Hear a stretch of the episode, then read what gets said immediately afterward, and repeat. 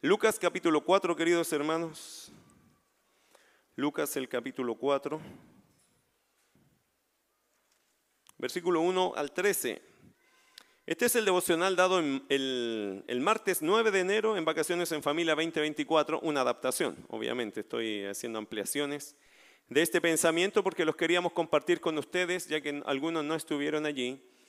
Y otros que sí estuvieron, creo que les va a animar recordar, escrito está, ¿cierto? ¿Cómo debo vivir la frase escrito está? Eso es lo que vamos a estudiar en esta, en esta tarde.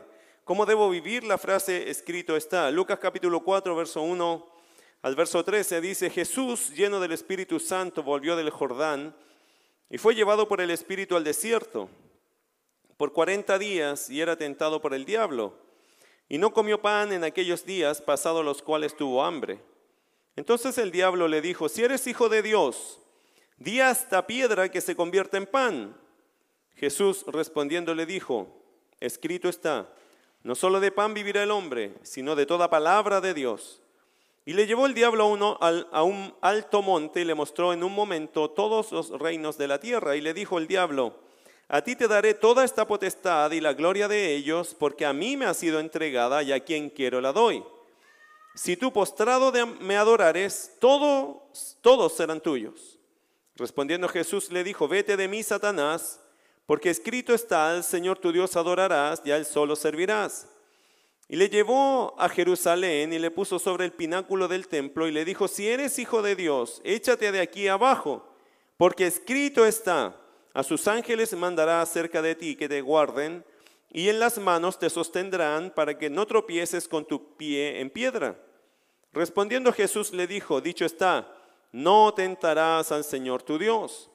Y cuando el diablo hubo acabado toda tentación, se apartó de él por un tiempo. Interesante, Lucas agrega algunas cosas que son distintas de lo que dice el relato de Mateo. Por ejemplo, cuando dice al final, se apartó de él por un tiempo. Todos pensarían que la tentación de Jesús fue solo en ese minuto, en ese momento. Bueno, fue lo que se registró, pero el enemigo volvería, volvería. En algún momento pensaría una estrategia y volvería a atacar. Lo mismo hace contigo, ¿cierto? ¿Has sentido los ataques del enemigo? ¿En algún momento has sentido un pensamiento tan diabólico, tan demoníaco que tú sabes que no es tuyo, sino que viene de afuera? Alguien lo está queriendo plantar en ti como una lanza de fuego, como un dardo de fuego, como dice la escritura en Efesios, que viene a tu mente y quiere encender allí la llenura, la paz, el correcto pensar. Bueno, el enemigo hace estas cosas y cuando uno apaga esos dardos o los evita, no tiene que bajar la guardia, manténgase atento porque eso va a volver a pasar en algún momento. Y a veces hay campañas satánicas en contra de nosotros. Cuando dice la escritura que viene el día malo, el día malo, hermano, no es un día malo, es el día malo. No sé si nota la diferencia. El día no es un día particularmente, es algo más amplio. El día malo es un término que habla de un tiempo de prueba, un tiempo de tentación. Un día malo sería literalmente un día terrible de prueba espiritual. Pero cuando dice el día, está hablando de un periodo de tiempo que se abre Satanás y se pone su tienda de campaña y empieza a querer dañar, atacar, afectar, destruir al creyente.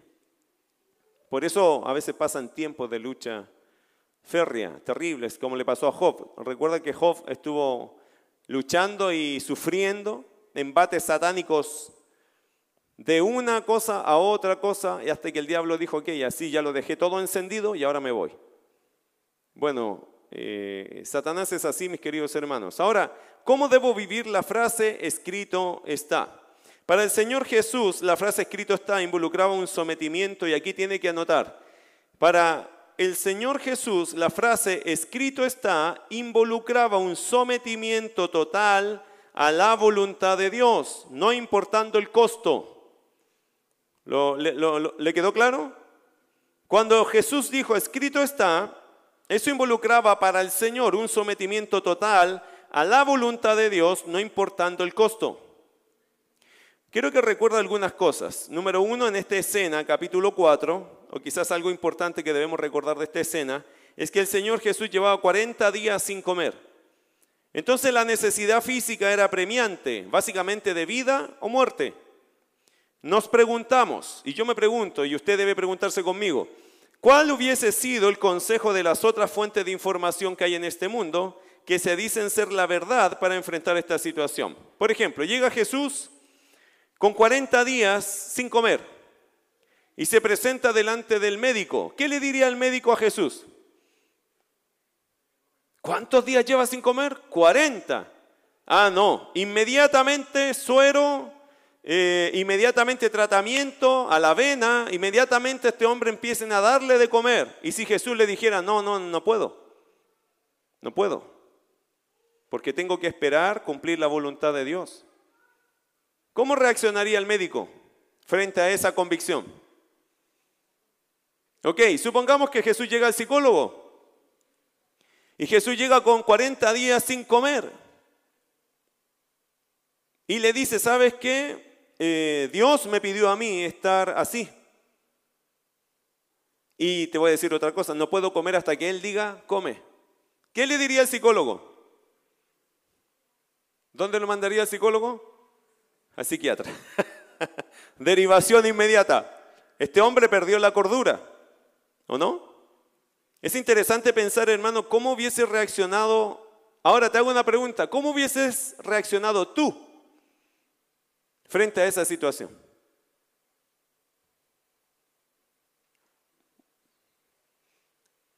Oye, según mi experiencia, 40 días ya es demasiado. Vamos a comer, yo te invito por último, ¿o no? Y si él te dice, no, no, no puedo comer. Oye, pero ¿cómo no puedes comer? ¿Qué hubiese pasado, hermano, en ti si ves un hombre así con tal convicción? Dice que no puedo comer porque para mí esto es hacer la voluntad de Dios. ¿Qué dirías tú de eso, de esa negación? Bueno, yo creo que muchas personas, si es psicólogo, si es médico, y hay muchas escuelas ¿no? en este mundo que dicen ser la verdad, ¿cómo lo hubiesen enfrentado ellos? Una cosa es segura, todos hubiesen dado argumentos bien lógicos y bien fundamentados, pero ¿alguno de estos hubiese respaldado la decisión de Jesús? Bueno, más, y te voy a decir algo, quizás más de alguno de estos, estas corrientes hubiese dicho, sí, apoyamos a Jesús, más de alguno. Pero aquí quiero explicarle algo que es importante, hermano. Eh, quizás esto es un punto importante de nosotros recordar. ¿Qué cosa? Que de vez en cuando algunas de estas corrientes que se llaman tener o que se llaman la verdad, que no lo son, pero más alguna de ellas quizás hubiese respaldado a Jesús en esta decisión.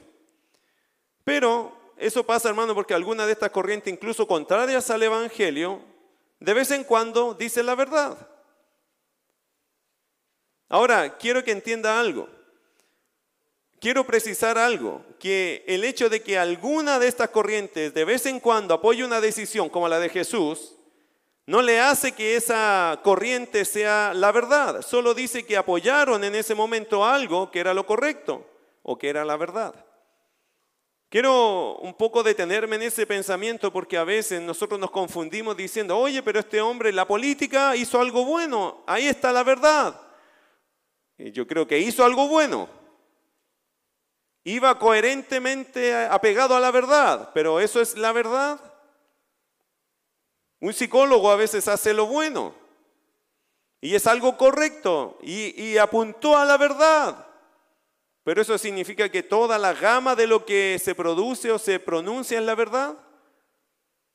La psiquiatría de vez en cuando tiene cosas que ajustan a la verdad. Pero eso significa que todo el campo es aceptado como la verdad. Y este es el asunto que a veces confunde al cristiano. Hay corrientes, hermanos, de pensamientos que sí, de vez en cuando hay algo de verdad en ello. Pero la pregunta es, porque en algún momento dijeron la verdad, ¿eso es la verdad en sí? ¿Nos tenemos que entregar a eso como si eso fuera la verdad absoluta? Y es ahí donde tú y yo tenemos que tener cuidado. Porque muchas personas se dejan llevar por ciertas corrientes de pensamiento diciendo, pero es que una vez sí, sí, y una vez dijo la verdad. Sí, pero eso significa que siempre eso es la verdad. Esto es importante entenderlo, mis queridos hermanos, ya que en ciertos momentos corrientes equivocadas hacen algo asertivo, pero esto no las hace ser verdaderas o correctas en todos sus campos o aspectos. Eso pasa lo mismo en una iglesia carismática, ¿sabía usted? Las iglesias carismáticas tienen elementos de verdad, pero con, rodeado con elementos que son equivocados. Entonces usted se mete a una iglesia carismática y encuentra elementos de verdad, pero también están rodeados de elementos e-, equívocos. Hay que tener discernimiento de lo que la Biblia enseña para saber, no, eso no es de Dios, o esto sí es de Dios. Porque hay elementos que se ponen allí, y no se olvide que siempre, hermano, una cosa falsa, para que sea creíble tiene que tener ciertos puntos que brillen, que sean de verdad. Interesante es eso. Así se trabaja en muchos lugares falsos. Tienen que tener algunos elementos de cosas verdaderas para que esto sea atractivo y confuso. Nunca olvide algo, un reloj, aún estando malo, puede dar bien la hora dos veces al día. Y para algunos movimientos eso es suficiente. Aunque está malo el reloj, pero dos veces al día, si usted lo encuentra justo a esa hora, usted va a decir, oh, está bueno el reloj, son justo las 12. No, el reloj allí se echó a perder. Pero si usted vuelve a las 12 a verlo, uy, dio la hora de nuevo bien. No, no, no está dando bien la hora. Ese reloj está malo, pero aún dos veces al día puede dar bien la hora. Entonces tengan cuidado, mis queridos hermanos, con aceptar cualquier corriente que en algún momento dijo la verdad, o hizo algo de la verdad, o declaró algo que justamente era verdad. Porque dos veces al día los relojes malos también dan bien la hora. Ahora, en este mundo, aunque suenen muchas voces, nosotros debemos asegurarnos de seguir la voz verdadera, la voz de nuestro pastor, el Señor Jesucristo. Amén. Juan capítulo 10, verso 27. Juan 10, 27 nos dice lo siguiente. Mis ovejas oyen mi voz y yo las conozco y me siguen. ¿Nota lo que dice el pasaje? El Señor dice, mis ovejas oyen mi voz y yo las conozco y me siguen. La evidencia de que una persona ha nacido de nuevo es que ha escuchado la voz de su pastor, el Señor Jesús, y sigue esa voz.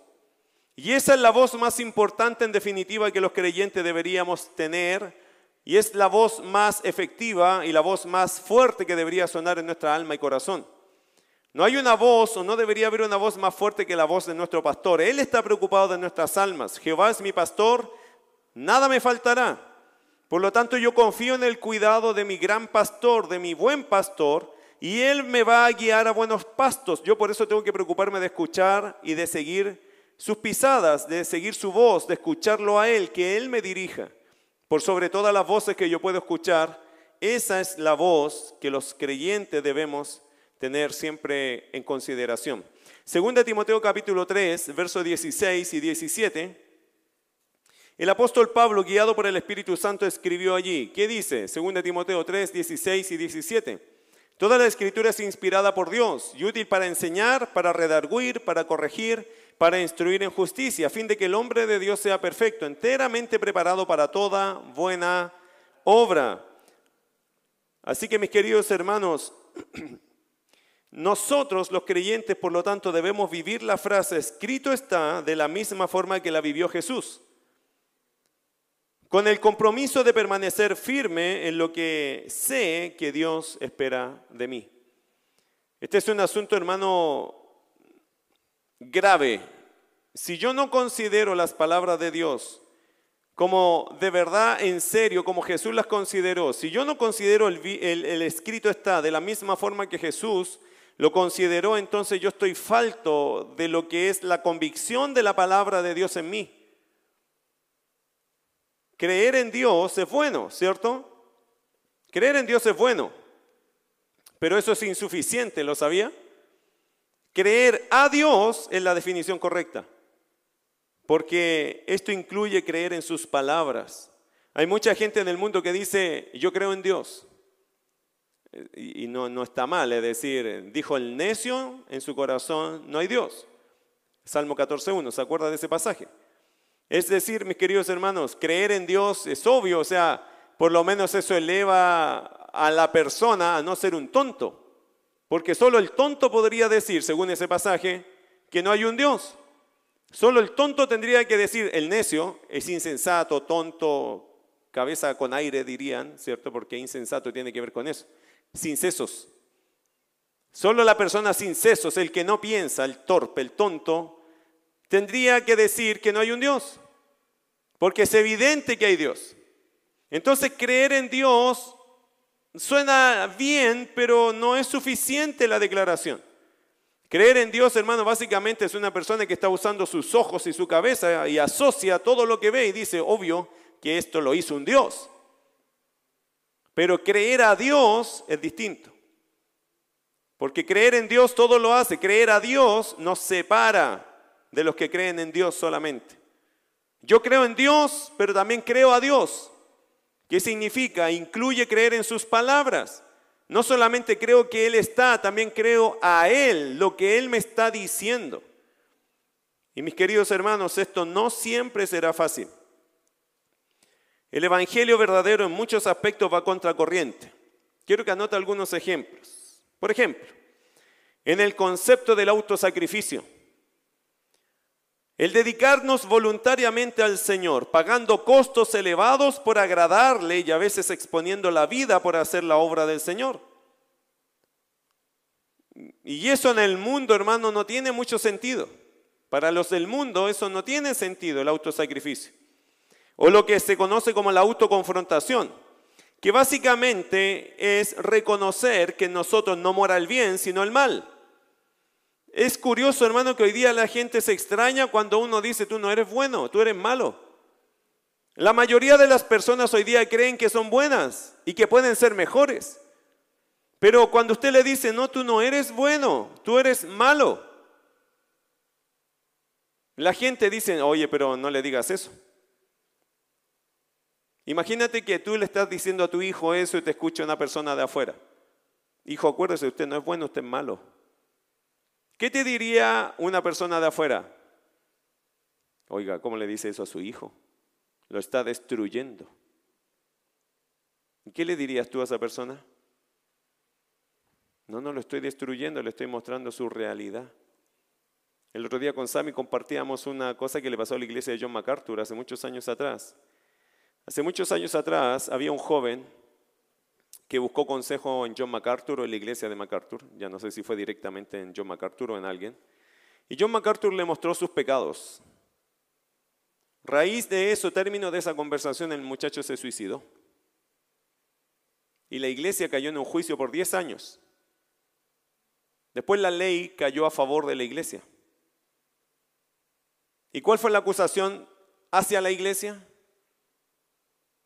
Es que el joven se fue triste de la iglesia porque le dijeron que era un pecador. Y la demanda era, usted lo estimuló a suicidarse. Y la defensa era, yo no le estimulé a suicidarse. Yo quería de hecho que él encontrara el perdón. Pero para que él encuentre un perdón y una solución a su problema, tiene que reconocer sus pecados, ¿o no? Hermano, ¿cómo va a cambiar este mundo si usted le vive diciendo que son buenos, que no son que no son malos. Si la Biblia, ¿qué dice? Como está escrito, no hay justo ni aún uno, no hay quien entienda, no hay quien busque a Dios. Todos se descarriaron, aún se hicieron inútiles. No hay quien haga lo bueno, no hay ni siquiera uno. Usted no le está ofendiendo a la persona, usted le está abriendo los ojos espirituales, le está diciendo la verdad. Pero en este mundo nadie quiere escuchar la verdad, ¿cierto? ¿Por qué disciplinamos a nuestros hijos? ¿Por qué hay que disciplinar a los hijos? ¿Porque son buenos? No, hermano, porque son pecadores y se rebelan a la ley. Y cuando alguien se revela a la ley, ¿qué hay que hacer? Castigar al infractor, ¿o no? Qué gracioso, hermano, el concepto de ley que se tiene hoy día. Hoy día no hay ley, pues, hermano, porque no hay nadie que es criminal hoy día. ¿Ve que son todos enfermos hoy día? Hoy día no hay ningún criminal, son todos enfermos. Entonces ahora todos andan con un rótulo acá. No, usted no me puede culpar porque yo no, yo, yo no soy malo, yo soy enfermo. Y se, le ha, se han dedicado a poner rótulos, a buscar títulos para decir, no, no no es malo, está enfermo. No, no es malo, está enfermo. No es pecador, está enfermo. Hoy día toda la gente es enferma, hermano, nadie es un pecador. ¿Será tan así? ¿Y dónde está la verdad de Dios? ¿No la estaremos metiendo atrás de una cortina o abajo de una alfombra? ¿Y no queremos ver lo evidente? Que siempre vamos a luchar con corazones descarriados.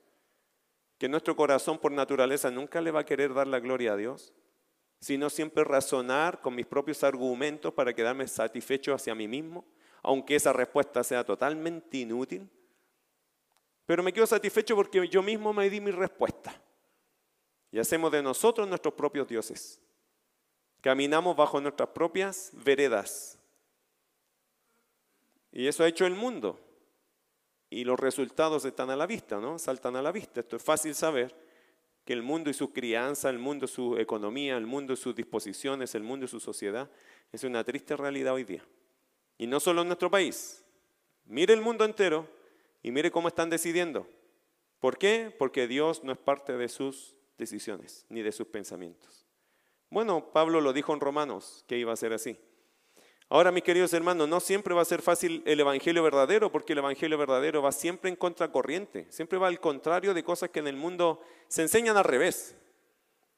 Hablamos del autosacrificio, pero también hablemos, por ejemplo, de la autoconfrontación. ¿Qué significa? Que nosotros no somos buenos, somos malos y por lo tanto tenemos que mantenernos siempre ahí a raya en la confesión de nuestros pecados y en la confrontación. Tenemos que autoconfrontarnos, decir, yo no puedo creer que siempre voy a hacer lo bueno. De hecho, mi corazón tiene tendencia a qué? A hacer lo malo. Mire en Romanos capítulo 7, lo leyó alguna vez, supongo. El mismo apóstol Pablo, haciendo casi una radiografía espiritual, el apóstol Pablo dice lo siguiente en el capítulo 7, verso 15, porque lo que hago no lo entiendo, pues no hago lo que quiero, sino lo que aborrezco, eso hago. Y si lo que no quiero, esto hago, apruebo que la ley es buena, de manera que ya no soy yo quien hace aquello, sino el pecado que mora en mí. Pablo reconocía que hay una ley en su vida que lo arrastraba a la maldad. Versículo 18, yo sé que en mí, esto es en mi carne, en mi cuerpo, ¿cierto? No mora el bien. ¿Y en el tuyo? ¿Sabe que usted podría estar aquí y podría estar pecando aún en el templo?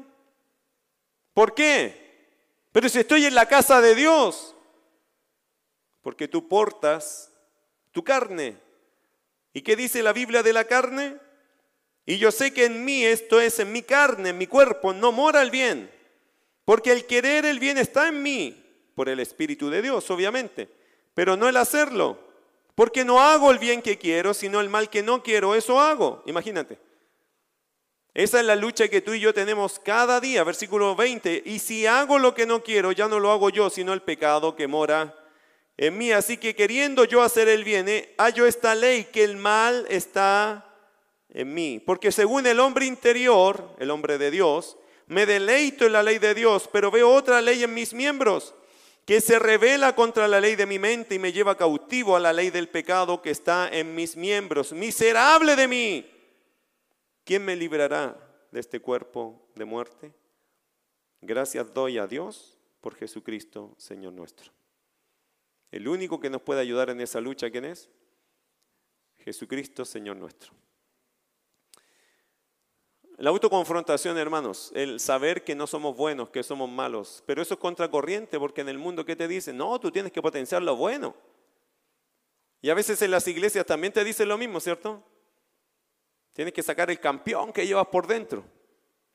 ¿Cuál campeón lleva por dentro usted? Usted por dentro sabe lo que lleva un pecador. Y si no lo pone a raya la confesión, este es un gigante que está por dentro, que se despierta y hace maldades. Por lo tanto, queridos hermanos, la autoconfrontación es otra cosa que, en el mundo se lucha y, va en contra. Nosotros cuando decimos, no, hermano, yo, alguno, una vez una hermana dijo lo siguiente, una profesora de Biblia bien reconocida entre un grupo de estudiantes, Y esto lo he contado otras veces, pero para que usted lo entienda. A esta hermana, una alumna de ella le dijo, yo la admiro a usted porque yo creo que usted es tan santa. Porque la veo siempre estudiando su Biblia. Yo creo que usted es una persona tan santa. Y ella se rió con ella y le dijo, ¿sabes qué? ¿Sabes por qué yo leo tanto mi Biblia? No porque soy tan santa, sino porque soy una tremenda pecadora. Yo necesito leer mi Biblia cada día. Hermano, eso es. No, el que lee más no es porque es tan santo, quizás porque lucha mucho más. Y necesitamos una dosis extra de la palabra para cuidar nuestro corazón.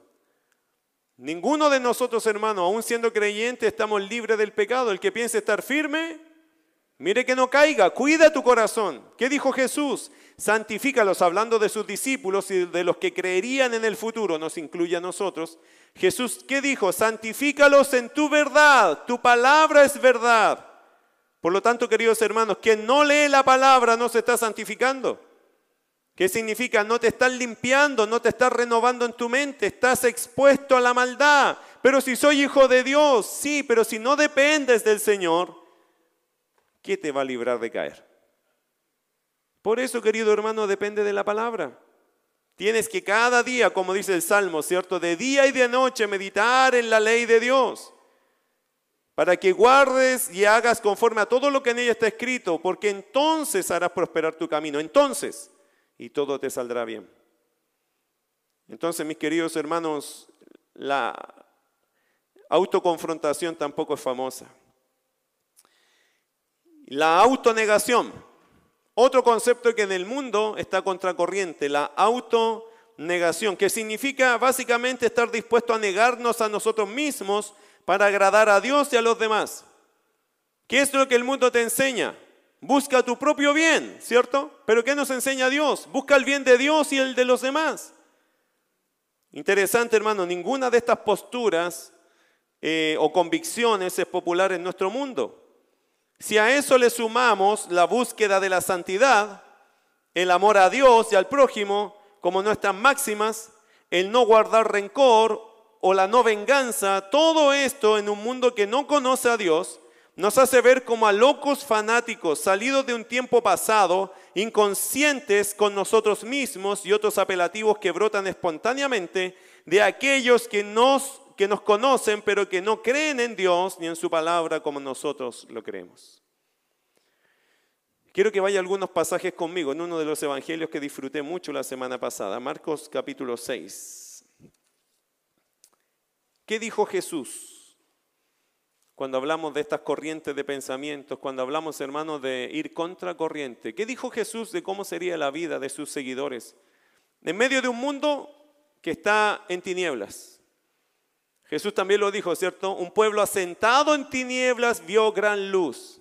Bueno, la luz y las tinieblas, hermanos, no se condicen, no se complementan, se chocan. Si aparece la luz, se van las tinieblas, ¿cierto? Siempre se van a chocar estas. ¿Qué dijo Jesús? Marcos capítulo 6, verso 4. ¿Cómo es la vida? ¿Qué, es lo que le espera a un discípulo verdadero de Cristo?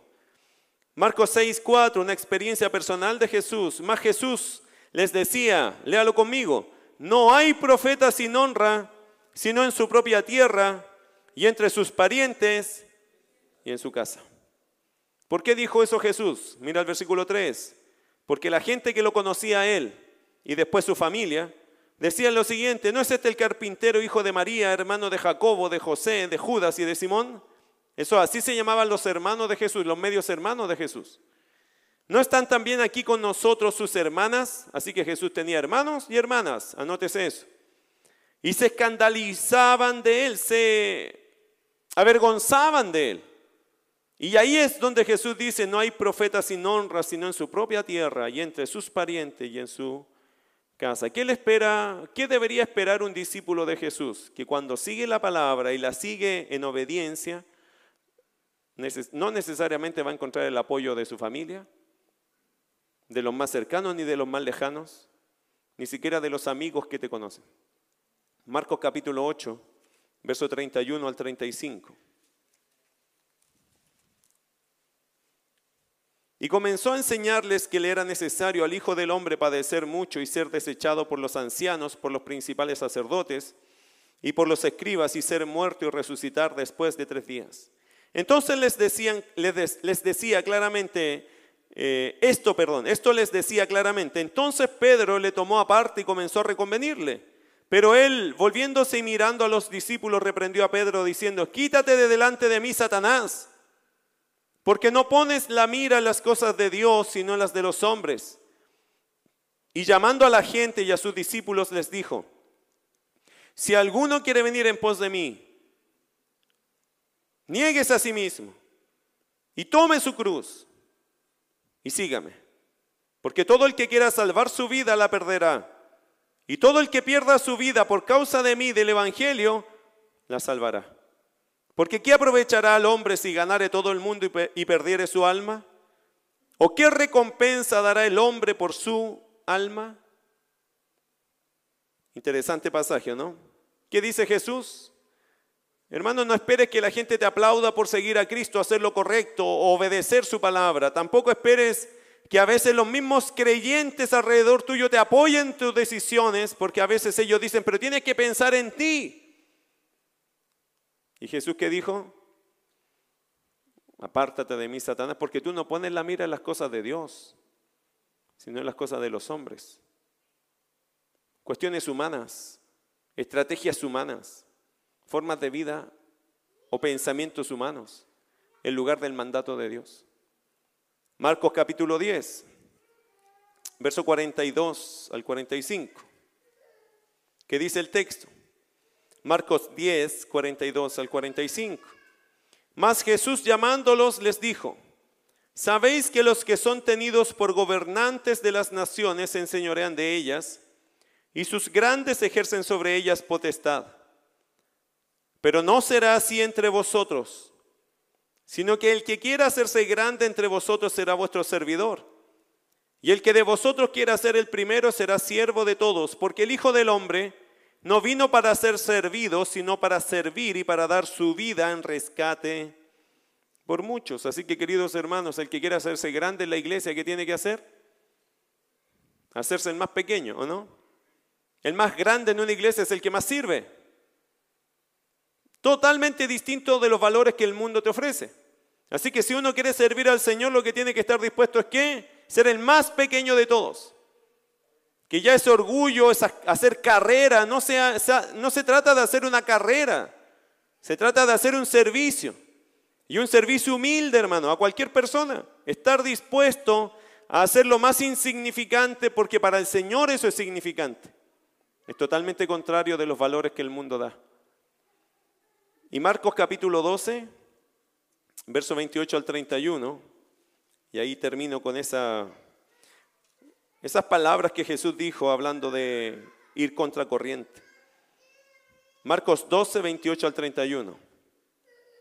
Acercándose uno de los escribas que los había oído disputar y sabía que les había respondido bien, le preguntó, ¿cuál es el primer mandamiento de todos?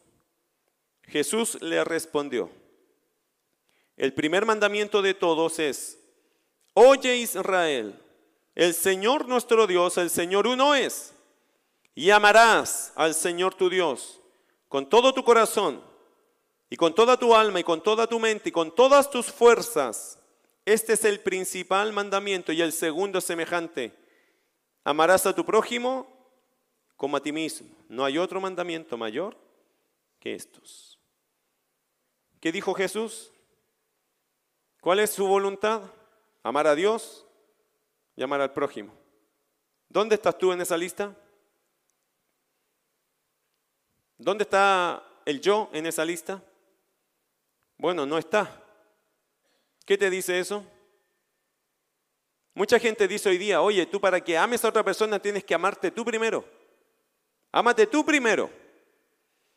Amarse a uno mismo, hermano, tiene un lugar, ¿ok? Eso, eso está bien, hay un espacio para eso, pero no es el primer lugar. De hecho, uno ya se ama, naturalmente uno se ama. Y demasiado. Cuando uno se levanta, ¿en quién piensa primero? En nosotros, en uno, ¿o no? Siempre lo digo, cuando usted ve una fotografía, ¿quién es el primero que mira en la fotografía? A usted. Y si usted salió con los ojos cerrados, ah, salió mala la foto. Aunque la foto salió preciosa, pero es que yo salí con los ojos cerrados, ¿no? Saquemos otra. El ser humano es egocéntrico, el ser humano ya se ama solo. No necesita que la Biblia le diga, ámate, porque ya te amas. Sin embargo, el Señor Jesús cuando habla de la voluntad de Dios, el sentido de la vida espiritual, ¿cuál es? Amarás al Señor tu Dios y amarás a tu prójimo como a ti mismo. Nota que ahí apareces tú. ¿En qué? Yo sé cómo me amo. Así tienes que amar a tu prójimo. No tienes que dejar eso a un lado, porque no es que tú te tienes que odiar, si tú te odias también está mal. No, tienes que amar a tu prójimo como te amas a ti mismo. ¿Te gusta que te escuchen? ¿A quién le gusta que lo escuchen? Bueno, escucha a otro. ¿Te gusta que te sirvan? ¿Le gusta que le sirvan o no, hermanos? ¿Sí? Bueno, así sirve a otros. ¿Te gusta que te digan palabras bonitas? ¿A quién le gustan las palabras lindas acá? Bueno, dile a otro palabras. Bueno, esa es la regla acá. Pensando en Dios y pensando en otros. Y así como te amas a ti, ama a otros. Dale tiempo a otros. Cuida de otros. Ayuda a otros. Piensa en otros. Anima a otros. Llama a otros. Sirve a otros, etc. Es la ley que dejó el Señor Jesucristo en su palabra. El Señor siempre advirtió, mis queridos hermanos, que su camino no sería fácil ni lógico. Por eso Jesús animaba a las personas a tomar conciencia de lo que estaban haciendo al seguirle. Muchos de ellos, al comprender de hecho lo que significaba seguir a Cristo, simplemente dieron un paso al lado. Miren Juan capítulo 6. Juan capítulo 6, verso 66. Le leo el verso 60 primero. Jesús, mis queridos hermanos, cuando él entendía el camino, pero había mucho fanatismo en medio de su ministerio. Entonces, ¿qué hizo el Señor? Él, él les decía claramente, piénselo bien, sean conscientes. No anden atrás mío por cualquier cosa. Y él daba sus sermones y aclaraba para que la gente tuviera conciencia del paso que querían dar. Mire Juan 6:60, dice, al oír muchos de sus discípulos, al oírlas, las palabras del Señor, muchos de sus discípulos dijeron, dura es esta palabra, ¿quién la puede oír? Esa fue la reacción de muchos cuando escucharon un sermón. Versículo 66. Desde entonces muchos de sus discípulos, ¿qué pasó con ellos? A ver, pero ¿cómo volvieron atrás si eran discípulos? Porque hermano, hay un momento en la vida que la gente entiende en lo que se está metiendo. Y cuando la gente entiende dónde se está metiendo, recién allí uno puede decir, de ahí en adelante yo sigo a Cristo. Hay mucha gente que entra a una iglesia y ve solo la parte bella de la vida cristiana y es fascinante, ¿o no? Pero cuando viene la prueba, cuando viene el reto, la exhortación, la exigencia, cuando te quieren poner la cruz en tu, en tu hombro, es ahí donde uno define el discipulado. No es cuando todos te da la bienvenida, cuando todo te sale bien, cuando el Señor te anime, te prospera y te da muchas cosas. No, no, no es en ese minuto, hermano, que el discipulado se hace así como serio. ¿Sabe cuándo es? Cuando tú empiezas a sentir el peso de la cruz en ti y que te toca llevarlo a ti. No que alguien lo está llevando por ti, sino que tú lo estás llevando. Ahí creo yo que estos discípulos tendrían que haberse hecho discípulos. Cuando se escucha el sermón y dolió el sermón, ya no era el sermón de motivación, sino ese que me confrontó, que me está empujando Dios a dejar cosas de mi vida. Cuando ya el pastor ya no me cayó tan simpático porque me pegó un palo justo a mí. Se prueba el discipulado, hermano, cuando uno siente ese, el peso de la cruz en uno. Cuando sé que tengo que dejar cosas, cuando sé que tengo que cambiar, cuando sé que esta forma de vivir a Cristo no le agrada, allí es donde pesa la cruz. Y es allí recién cuando, hermano, se puede concretar alguien que dice ser un discípulo. Porque hasta aquí, si usted lo lee en el verso 66, es una nota curiosa, ¿o no? Desde entonces muchos de sus discípulos, pero ¿cómo discípulos vuelven atrás? Ah, es que estos eran seguidores. Pero después hay otros discípulos que son los verdaderos seguidores. Todos van a tener una oportunidad de entrar, incluso una oportunidad de permanecer. Pero ese permanecer depende de qué decisión tomas tú. Y la vas a tomar el día, seriamente, el día que te pese la cruz a ti. Mientras a ti no te pese la cruz, tú puedes ser un discípulo pasivo, participativo aquí dentro de lo que te gusta hacer. Pero cuando te pese la cruz a ti, es cuando vas a decir, no, yo sigo a Cristo. O, no, esto no es para mí. En ese minuto yo creo, hermano, que uno de verdad se siente discípulo. O de ahí en adelante se empieza a considerar un seguidor. A muchos los traen, ¿cierto? Por ABC cosa, muchos los traen acá. Pero en algún momento tienes que venir solo. En ese minuto se concreta tu discipulado, cuando pesa la cruz en ti. A muchos le ha ido bien por ser evangélicos o cristianos, pero cuando te vaya mal, cuando venga el peso de la cruz en ti, la vergüenza de la cruz en ti es donde el discipulado se va a hacer concreto. No es en los momentos buenos, hermano, en los momentos difíciles, donde uno dice, yo a Cristo lo sigo igual. Amén. Bueno, versículo 67, dijo entonces Jesús a los doce, imagínense, ya se habían ido los miles, ¿ah? pero quedaron los doce de nuevo. Se habían reunido miles, pero quedaron solo los doce de nuevo. Y mira lo que le dice Jesús, verso 67, léalo conmigo, ¿qué dice? Dijo entonces Jesús a los doce, ¿queréis acaso iros también vosotros? Jesús no tenía problemas, hermano, con las cantidades, ¿se da cuenta? ¿Qué haría un pastor hoy día si tuviera mil personas el domingo?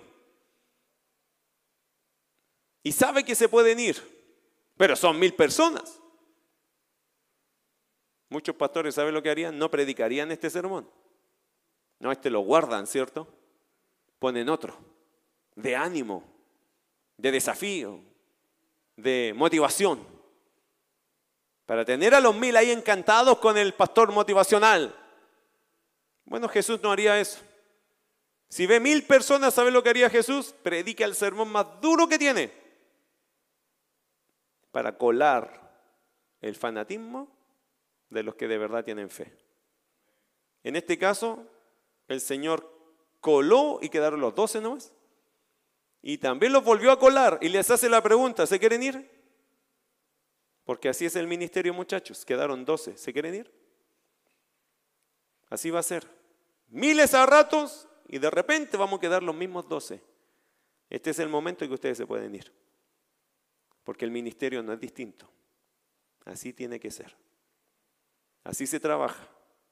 Con la emoción de miles y de repente no te queda ninguno de esos porque todos andan atrás de los panes y los peces. Entonces Jesús los vio a los dos y ¿qué les dijo? Este es su momento. Si quieren, váyanse también. Porque el sermón no puede cambiar, ni el método tampoco. ¿Cómo respondieron ellos? Verso 68. Le, respondió Simón Pedro, Pedro, Señor, ¿A quién iremos? Tú tienes palabras de vida eterna. ¿Saben lo que pasó allí? Se concretó el discipulado de estos doce discípulos. No quedó nadie más, pero ellos se fueron felices con Cristo. ¿Y los demás?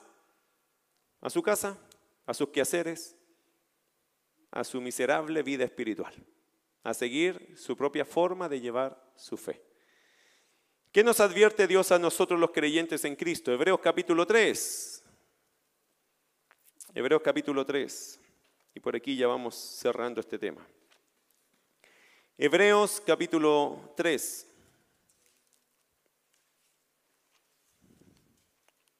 Verso 7. Por lo cual, como dice el Espíritu Santo, si oyereis hoy su voz, no endurezcáis vuestros corazones como en la provocación, en el día de la tentación en el desierto, donde me tentaron vuestros padres, me probaron y vieron mis obras cuarenta años. A causa de lo cual me disgusté contra esa generación y dije, siempre andan vagando en su corazón y no han conocido mis caminos. Por tanto, juré en mi ira, no entrarán en mi reposo. Qué palabra más severa del Señor. ¿Por qué? Porque el Señor les hizo un diagnóstico. ¿Cuál? Dice el versículo 10, siempre andan vagando en su corazón. Eso es su actitud de vida, siempre vagando. Nunca en el camino, siempre vagando, siempre en lugares que yo no les pedí que fueran. Les pido que se encaminen y ellos andan vagando en sus corazones. ¿Qué nos advierte Dios a nosotros los creyentes en Cristo, queridos hermanos? Como dice Hebreos acá, si oyereis hoy su voz, no endurezcáis vuestros corazones. Los creyentes debemos qué? Rendirnos a la voz del Señor. Termino con esta pregunta. ¿Cómo enfrentó Jesús la propuesta de Satanás? Di que estas piedras se conviertan en pan. ¿Qué dijo Jesús allí? Jesús dijo lo siguiente, no solo de pan vivirá el hombre, sino de toda palabra que sale de la boca de Dios. En otras palabras, no tengo ni la más mínima intención de poner mis necesidades por sobre lo ordenado por Dios. Aunque esto termine mal para mí, mi pan, mi sustento, mi suerte es hacer la voluntad de Dios. Esto es lo fundamental, lo único importante para mí. Esa es otra forma de decir, escrito está. No solo de pan vivirá el hombre, sino de toda palabra que sale de la boca de Dios. ¿Qué dijo Jesús? Yo no tengo ni la más mínima intención de cambiar esta piedra en pan. Aunque para mí todo resulte mal, eso no es lo importante. Lo importante que es aquí, la palabra de Dios, las órdenes de Dios. Aunque yo tenga necesidades, Dios las sabe. Y si Dios me quiere llevar en mis necesidades, Él lo tendrá que hacer. Pero es Él que sustenta mi suerte. Yo no voy a cambiar esto por mis necesidades. Qué bien le haría escuchar estos sermones a jóvenes o adultos, a, a gente de la iglesia, que a veces cree que porque tiene una necesidad tiene derecho a violar la palabra de Dios. Una necesidad tuya, hermano, no te da derecho a quebrantar las escrituras. Obediencia, hermano, es una cuestión importante, eh, como termino acá diciendo, Señor, sí, Señor, ¿se acuerdan de eso en el campamento? Lo leímos así, Señor, sí, Señor, esta es la expresión que acompaña a los soldados de cualquier buen ejército. Y creo que debe ser la expresión de la iglesia de Cristo Jesús, Señor, sí, Señor. Debemos aceptar no solo el hecho de que la Biblia es la verdad, sino actuar en consecuencia a lo que ella nos enseña. La Biblia es la verdad. La pregunta es, ¿la tomas como tu verdad? También tengo que recordarles algo, hermano, la importancia de interpretar bien las escrituras. Porque si este es el libro al cual me tengo que rendir, yo tengo que saber entenderlo. Y ahí que mucha gente de sectas, ha tomado pedazos de la Biblia y ha ejecutado cosas ilógicas, irracionales, cosas perjudiciales. Si este es el libro que yo debo seguir, si esta es la palabra de Dios que Dios mismo me dejó, yo tengo que saber entenderlo. Yo debo saber estudiar la Biblia. Esto es serio, hermano. El día que usted diga, no, yo voy a obedecer al Señor en todo lo que me mande, hay un pasaje que dice allí que si tu ojo derecho te es ocasión de caer, sácalo ¿qué vas a hacer? Aquí vamos a tener un montón de tuertos, ¿o no? Para después darse cuenta que con el otro ojo igual peca. ¿Y qué va a hacer después? Sacar el otro. Porque literalmente dice, si tu ojo derecho te es ocasión de caer, sácalo. Le hago una pregunta, ¿su ojo derecho le, le hace caer? ¿Le hace pecar? ¿Por qué usted no se lo ha sacado?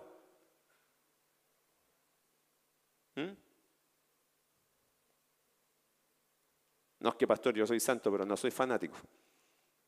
¿Cuál es la razón? Querido hermano, porque la escritura tiene un sentido. Porque cuando uno estudia, eso no es algo que tenemos que hacer literalmente. Es una expresión que habla de ser radical, de cortar cosas que nos llevan al pecado. Porque si no, también el texto dice, si tu mano derecha te es ocasión de caer, córtala. Entonces, hermano, tenemos problemas. Estaríamos todos aquí, entre mancos y ciegos o tuertos, estaríamos todos aquí. Son expresiones radicales que Jesús decía. ¿Para qué? Para hacer notorio un cambio de vida. Y si hay algo que me cuesta, yo tengo que ser radical. Si hay algo que me lleva al pecado, yo tengo que ser radical con ese algo y cortarlo de mi vida. Ese es el asunto. Por eso, si este libro es el que me va a mandar, si esta es la palabra que Dios me dejó, yo tengo que entenderla bien. Para no hacer cosas con ella que están mal. Interpretar bien las escrituras. Este semestre, entre paréntesis, vamos a estudiar en el, en el Instituto Bíblico cómo estudiar la Biblia. Te recomiendo que te metas a escuchar esos, esos estudios o te metas, de hecho, a estudiar sería bueno para ti cómo estudiar tu Biblia, para no tomar pasajes fuera de contexto, sino que estudies la Biblia y sepas la voluntad de Dios para ti, y eso lo sepas de aquí y toda tu vida. Según de Timoteo 2.15, ¿qué dice? Procura con diligencia presentarte a Dios aprobado como obrero que no tiene de qué avergonzarse, eh, que usa bien o que traza bien la palabra de verdad. Querido hermano, si usted se va a rendir a Dios en obediencia a través de su palabra, tienes que saber entender este libro para poder sacar de él las verdades de Dios y no formar tu propia religión, como lo hicieron en el tiempo de los jueces. Creer en Dios, pero no en su palabra, no es un creer correcto. El creer en Dios, bíblicamente hablando, debe ser equitativo, igual a creer a Dios. En otras palabras, si creo en su persona, también confío en su palabra. Si esto no es así, entonces mi fe no es la bíblica, es insuficiente. Así que espero que eso le quede claro. Como el otro día decíamos, sin señorío no hay salvación. Tenemos que tener claro, hermano, otra cosa. Creer en Dios no es suficiente. Creer a Dios es correcto. Muchos creen en Dios, pero si tú no crees a Dios, te falta algo. Solo estás reconociendo que hay un creador, que hay un Dios, pero cuando yo le creo a Dios es que yo me rindo a sus palabras, a lo que Él está diciendo, a lo que Él enseña, yo me rindo a Él y le obedezco porque creo a Dios. Y todo lo que implique la obediencia a Él yo lo acepto porque creo a Dios. Entonces creer en Dios no es malo, pero no es suficiente. Creer a Dios es lo correcto. Y todo creyente debería decir, yo creo en Dios y yo creo a Dios. El que dice que cree en Dios pero no le cree a Dios, usted tiene una fe insuficiente. No tiene la fe bíblica, tiene una fe como mucha gente en el mundo tiene esa fe, que no salva, que no está dentro, que, está, que no está quizás tan lejos, pero no está dentro de la salvación. Jesús se lo dijo así a un joven. Le dijo, tú no estás lejos del reino. No, le dijo que estaba dentro. Le dijo que no estaba lejos, pero no estaba dentro. Mucha gente, hermano, cree en Dios. No estás lejos, pero no estás adentro, porque tú solo crees en Dios y no le crees a Dios. Un par de pasajes que te van a ayudar a tener convicción en esa frase son Juan 14, 15, que dice lo siguiente, si me amáis, guardad mis mandamientos. Y yo rogaré al Padre y os dará otro consolador para que esté con vosotros para siempre, el Espíritu de verdad, al cual el mundo no le puede recibir porque no le ve ni le conoce, pero vosotros le conocéis porque mora con vosotros y estará en vosotros. Si me amáis, guardad mis mandamientos. Y Juan 14, 23, respondió Jesús y le dijo, el que me ama, mi palabra guardará, y mi Padre le amará, y vendremos a él, y haremos morada con él. ¿Cree en la palabra de Dios, hermano querido? ¿Le crees a Dios? Bueno, si crees en Dios, deberías creer a Dios. Vamos a orar. Te invito a orar ahí en tu puesto. Y que esto sea una convicción en tu vida. Señor, yo te creo. ¿Cómo debo enfrentar las tentaciones? ¿Cómo debo enfrentar esta frase escrito está? Bueno, como Jesús lo hizo. Creer de todo corazón. Que no importa lo bien o lo mal que me vaya a mí, yo necesito decirle, Señor, haga lo que tenga que hacer, pero yo le voy a obedecer. Punto. Esto no es cuestionable. Si Dios me manda a hacer algo, yo no tengo ni que preguntar, solo tengo que hacerlo. Mi voluntad es su voluntad, mi deseo es su deseo. Mi verdad es su verdad. Y eso no cambia. Convicciones personales de un discípulo verdadero. Hay mucha gente que te va a decir, haz esto o haz aquello. La cuestión es, si Dios te dice lo que tienes que hacer, ya no necesitas preguntarle a nadie más, porque es Dios el que manda. Señor, escrito está, es una frase poderosa. Y si los creyentes la aprendemos, Tendremos más obediencia delante de ti, menos cuestionamientos, más acción, menos teoría, o una teoría bíblica que nos lleva a una práctica correcta. Gracias Señor por lo que hemos podido aprender hoy día. Hay muchas voces que se levantan en este mundo, Señor, pero tu voz es la que nosotros necesitamos escuchar, aplicar y obedecer. Hoy te agradecemos, Señor, por lo que tú has enseñado a tu iglesia. Ayúdanos a tener una firme convicción de que debemos vivir esta frase como Jesús la vivió. Y Señor, no solo de pan vivirá el hombre, sino de toda palabra que sale de la boca de Dios. Señor, no porque tengamos una necesidad tenemos el derecho de olvidar tu palabra, de dudar de tu palabra o cuestionarte. Hay cosas que quizás ni las vamos a entender en un momento, pero por tu palabra las vamos a aceptar. Hay cosas, Señor, que yo no necesito entender. Mientras las sepa, todo estará bien porque creemos a tu palabra. Ayúdanos a ser una iglesia que cree en Dios, pero más que cree a Dios. Una iglesia fiel a tus palabras, a tus verdades. Creemos en ti y creemos a ti. Ayúdanos, Señor, cada día a acrecentar nuestra fe en tus palabras, a lo que tú nos has y nos estás dirigiendo cada día. Te bendecimos, Señor, en el nombre de Jesús. Amén.